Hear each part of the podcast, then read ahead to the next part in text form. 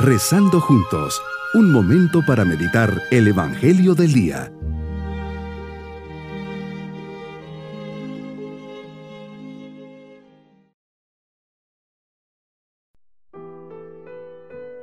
Un nuevo día para unirnos al Señor.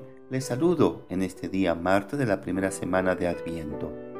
El Señor viene continuamente a nuestra vida y en este adviento nos vuelve a proponer el llamamiento de Jesús, velad, porque en la hora que solo Dios conoce seremos llamados a dar cuentas de nuestra existencia.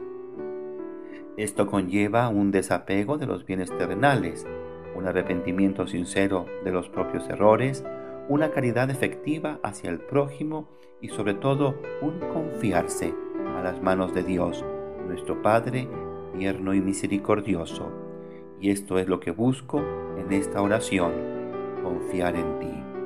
Meditemos en el Evangelio de San Lucas capítulo 10 versículos 21 al 24. Elevas tu mirada a Dios para dar gracias. ¿Y por qué dar gracias Jesús? Porque el Padre revela grandes misterios a la gente sencilla.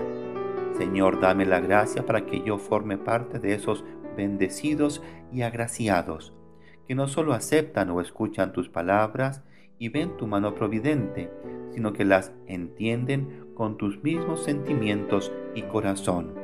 El Padre te lo ha revelado y tú a nosotros. Nadie te conoce a ti ni al Padre si tú no se lo revelas.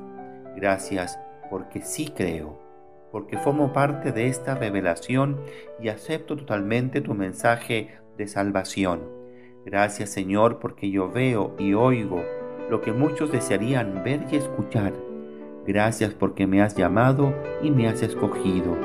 En este periodo de adviento dame Señor la gracia de prepararme a tu venida con sencillez y gran corazón, sin complicaciones, solo mirándote y desde el sagrario o un crucifijo entender lo que me quieres decir Señor, dame la gracia de tener la sencillez del alma para reconocerte niño y débil por nosotros. Dame la gracia de vivir según tu criterio, según tu sencillez, y ajustarme a tu lógica divina. Cuentan que el cura de Ars veía frecuentemente a un campesino rezar en la iglesia. Pasaba largos ratos frente al sagrario y parecía tener un verdadero encuentro con Dios. Así que el cura de Ars se acercó y le pregunta cómo era su oración, que hacía durante horas y horas. La respuesta fue corta, nada. Yo le miro y él me mira. Qué encuentro tan sencillo y profundo, solo una mirada y se entiende todo. Qué palabras más hermosas para hacerlas vida nos enseña el Papa Francisco. El seguimiento de Jesús es un compromiso serio y al mismo tiempo gozoso. Requiere radicalidad y esfuerzo para reconocer al Divino Maestro en los más pobres y descartados de la vida y ponerse a su servicio. Por esto los voluntarios que sirven a los últimos y a los necesitados por amor a Jesús no esperan ningún agradecimiento ni gratificación, sino que renuncian a todo esto porque han descubierto el verdadero amor. Vivir con la sencillez de los pequeños, una mirada de fe y confianza que sabe superar la tentación de la duda, es el inicio de la verdadera libertad. La existencia diaria se abre a la admiración, sobre todo porque se abre a los demás, reconociéndoles como don de Dios, como hermanos e hijos del mismo Padre. Todo esto es fruto del Espíritu Santo, el espíritu filial que habita en nuestro corazón, reza en nosotros y nos vuelve sencillos y verdaderos.